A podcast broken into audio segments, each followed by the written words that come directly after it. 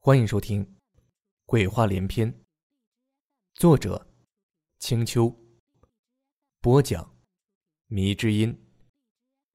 第二十五章：守湖一。游戏它不需要太多的代价，就可以在虚拟世界中体会一下笑傲江湖的兴奋。虽然在游戏里啊。我们是赤诚沙场、武功高强的英雄豪杰，但在现实当中啊，我们也只不过是一群在副本中刷装备经验的傻蛋罢了。我组织了一个专门刷游戏副本的小队，是工会里专门去搞装备的工蜂团。为了工会中那些女王蜂玩命的刷副本，六子这小子最近和我们走得很近，居然也来参加了，而且和我不同的是。我的号是一级一级熬上去的，他干脆去网上买了一个号，就连最初级的东西啊都不懂，还在那里没事去砍高等级的玩家逞英雄，害得我只能一个一个去给他赔礼道歉，把老脸都丢尽了，实在是不能放着这杀人的暴力狂到处瞎转悠。于是，工蜂团因为缺少一个战士，而六子练的就是这个，理所当然的就被我揪来了。但是我犯了一个致命的错误，这个错误害得我差点气得砸了白电脑，我肠子都悔青了。六子这小子蠢到了一个境界，那个二百五啊，居然在打完最后大怪后，不去捡武器，眼看一把英雄级别的宝剑呢，就那么从我眼前消失了，任凭我怎么催，他就站在边上，保持着一个最后敲怪的姿势，就是不去捡。我一个劲儿对着电脑狂吼，白毅被我吓得冲了过来，以为我出了什么事儿。我抱着头，眼看着那把极品武器依然留在副本，而我们只有退了出去。我都懒得看对话框骂六子的话了，立刻冲到电话前，拨了号，就是一阵的狂吼。我靠，你小子来消遣我们的吧？那么极品的武器是几个月的副本都不出的呀！你以后别再指望老子带你下副本。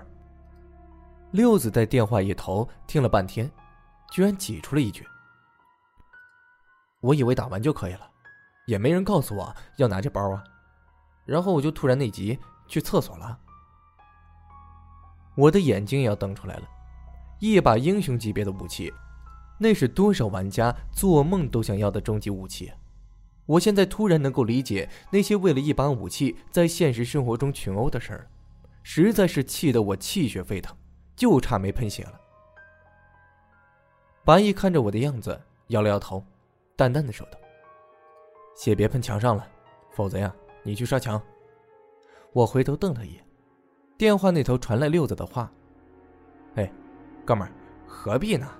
一个虚拟东西罢了。你想要对吧？我掏钱买不就是了吗？哪里有卖的？钱不是问题。”我咬着牙对电话说道。买，有钱你都没处买。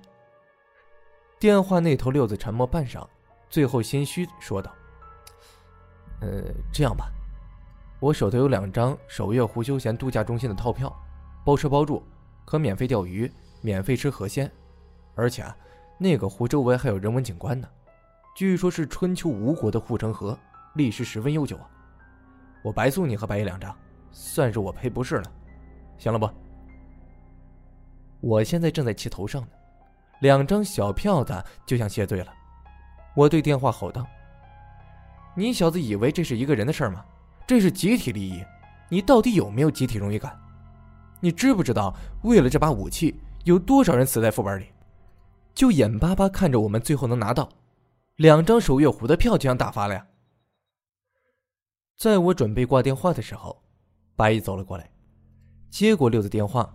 低声的说了几句，我气得瘫坐在椅子上，眼巴巴看着系统提示其他社团拿到这把武器，马上就把电脑给关了。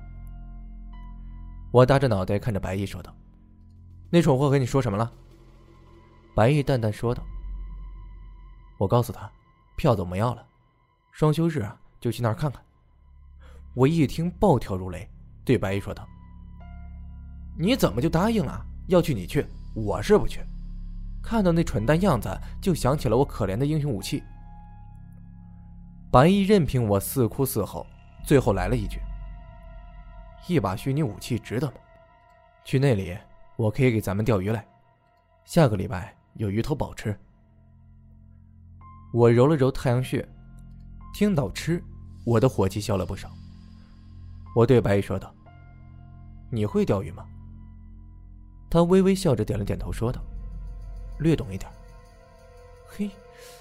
刚看的电影，这小子就给我卖弄上了。我心说行啊，我就看看你怎么略懂。周六这天，天气居然特别的好，天空就飘着几丝云彩，守月湖很大，水面清澈，远远的可以看见水鸟在湖面上飞过。这里算是大型的淡水湖泊，鱼量十分之大，完全属于那种八百里湖川。鱼虾捉不尽的鱼米之乡了。这里祖祖辈辈都是靠湖吃饭，养鱼养蟹一直都是这里的主要行当，旅游只不过是副业。我不知道白毅原来喜欢钓鱼，这小子兴趣爱好怎么都这么古怪。不过，既然他说他有本事钓到，下礼拜的食材啊，我也就拭目以待了。反正如果不成，也可以借机嘲笑他一番。没想到六子居然也来了，我一看他就没好气，在我眼里他早就成了千古罪人。他陪笑向我走来，我是恨不得拿起鱼竿抽他，但是既然这里是他请的，我也只能忍着了。于是拿着鱼竿和鱼桶就跟着白衣去钓鱼了，看也不看那小子，反正午饭也得算他的。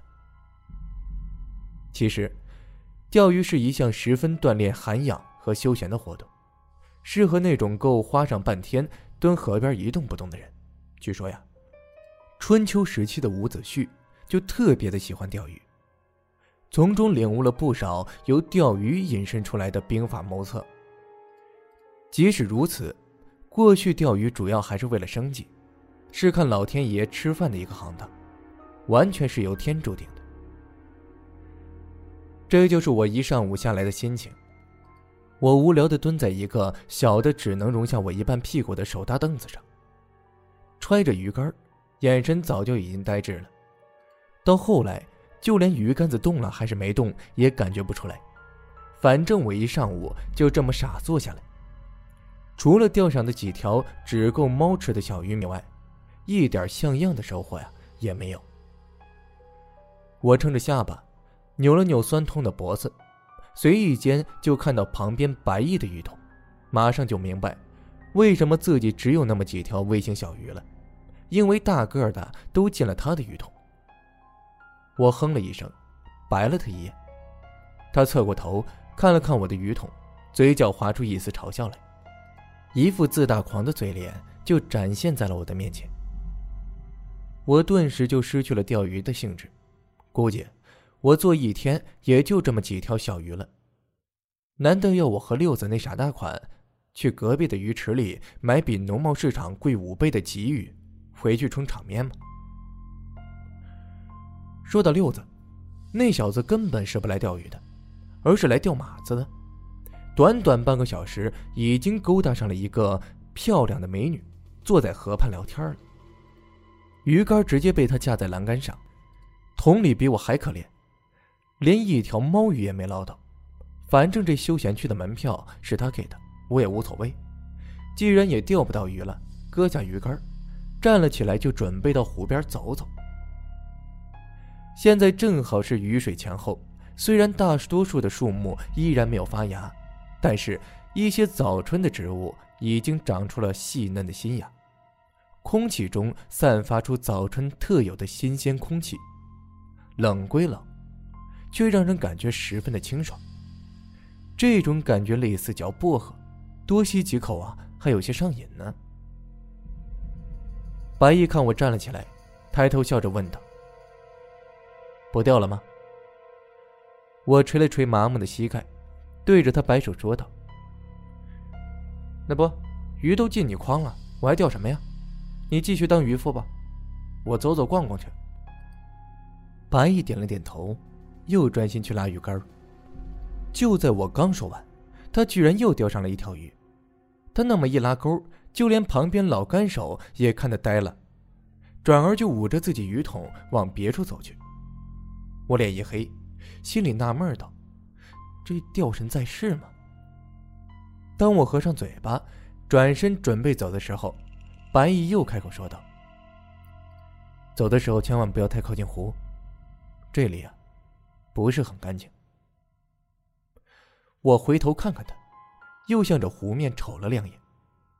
这里生态环境很好，四面有景观垂柳，四周是农家房舍，炊烟袅绕，水面波光粼粼的，十分的清澈，简直就是微风徐来，水波不兴啊！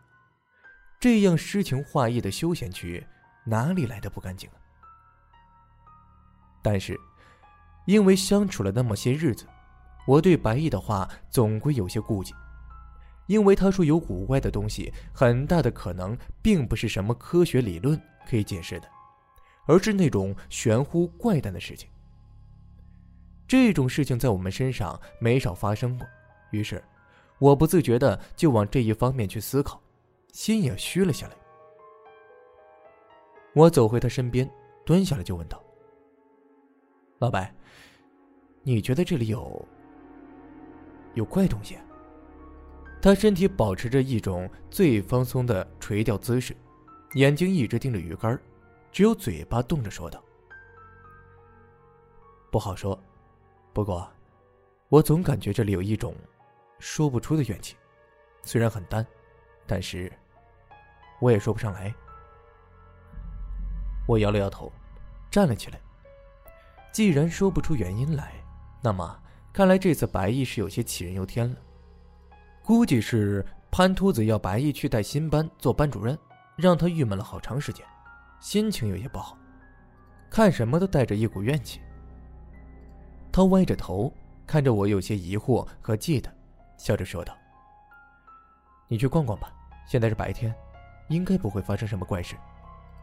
我在钓蟹，我们这一礼拜的菜算是有着落了。”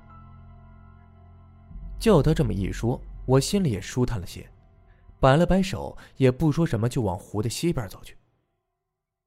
我插着衣兜，沿着湖岸漫无目的的闲逛着。自从大学之后，就再也没什么闲散的散步时间了。本来以为这里会是那种商业味道很浓重的度假村，一来才发现，原来这里就是一个村子，自己搞起来的农家乐。村子本身是钓鱼的，养蟹为主的。但是因为现在这样的度假村十分的火，村干部也带头发动全村一起搞起了资源旅游业。好多地方其实都是这村子本身的样子，甚至还有几块田地，种着一些大白菜。那里的人除了提供给我们食宿外，和一些钓鱼的娱乐项目，一切照旧，属于开发的不是很完善的那种，自然。价格也比那些纯商业开发大型休闲区啊来的便宜。话虽这么说，但是因为保留了相当一部分乡土的气息，再配合这种早春二月的新鲜感，反而让我感觉有一种二月湖水清，家家春鸟鸣的情调来。我吸了吸鼻子，抬头看着湖畔的垂柳。燕子估计快要回来了。想到燕子，就回想起老洋房里那个孙大爷来。不知道他和小少爷灵魂有没有能够看见今年的燕子呢？当我慢慢走到了旅游区的尽头，看到前面其实还有路，就是用几块塑料板给拦住了。我心里有些好奇，于是眯起眼睛，透过层层的心树，看到其中有一个类似碑石的东西。灰白色的石头，在斑驳的树荫中显得十分的隐蔽。如果不是我视力好，根本不会看见。我突然就想到了，六子说这里其实有人文景观的，于是抱着好奇的心，便违反了规矩，跨过了栏杆，往林子的深处走去。我吃力的猫着腰，钻进了树林子之后。发现这石碑已经极其残破了，除了隐约可以看见刻着的几个字外，其他连顶部的雕刻的神兽啊，也辨认不出什么模样来。我擦了擦石碑，上面的字是篆刻的，文字根本看不懂，而且只有寥寥数笔。心想，也不是什么重要的人物，经过那么多岁月，早就连姓氏啊也给后人忘记了吧。虽然有些悲凉，但是这也是实事。不见五陵豪杰墓，无花无酒锄作田。当我走到这无名氏石碑后面，发现呢，上面有许多类似野兽的爪痕，好像是灵长类动物，痕迹很深，像是很多动物来这里磨爪子一样。看着道道的抓痕，我心里咯噔了一下，心想：难道说这里还有野兽出没？那么还搞什么休闲区啊？万一出事儿了，别人难道算是花钱来找死的吗？就在我对这里旅游安全颇有些担忧的时候，突然我的背后传来了一声喊叫，随后就听见一阵阵哭声传来，声音是来自前方不远处的暗口。我皱着眉头，心里想：难道真的被我说准了吗？这里安全措施是一盲区，真的有人落水？于是。快步向传出哭声的下岸走去，我拉着柳树杆子，一点点滑到了浅滩口，发现围着好多村民，有几个人拖着一个哭得眼泪口水都流出来的中年妇女，那撕心裂肺的哭声就是她发出的。我好奇朝人群挤过去，估计啊大家都很慌乱，没有注意到我这个外人，居然没有一个人拦着我。我低头一看，大惊失色。原来是一个溺水身亡的尸体，居然还只是一个孩子，不知道这孩子活着的时候是什么模样，但是现在他的头胀得有两个人的头那么大，皮肤呈现出骇人的紫色，五官全都辨认不出来的样子，感觉死的时候十分的难受和惊恐，他的表情非常的狰狞，感觉要拼命的呼吸。双拳像是紧紧拽着什么东西似的，手脚都拱了起来。他的身体也胀得和水发肉皮一样，衣服已经快要被他躯体给撑破了。估计是死了有些时间了，整个尸体感觉像是吸足水分的海绵，散发出阵阵的恶臭的尸体味。毕竟我不是法医，在闲暇散步中看见这么一具死状恐怖的尸体。根本就没心理准备，一下子胃液就翻了出来。我惊恐的捂着嘴巴，尽量往后退去，心里啊虽然也有些可惜，这么年轻就早伤的孩子，但是也不免感觉有些晦气。怎么度个假也可以遇见这种事呢？就在我慌张倒退的时候，突然一个趔趄，感觉被什么东西绊了一下。我连忙扶着旁边的树木，低头捡起地上东西。这东西啊，十分的奇怪，感觉是一个有弧度长方形石器，非常的旧，只能模糊的看到上面的一些卷云纹。看上去啊，是一个有年头的古物，但是这东西为什么会出现在这湖边的呢？难道和这孩子死是有关系的？我拿到手上。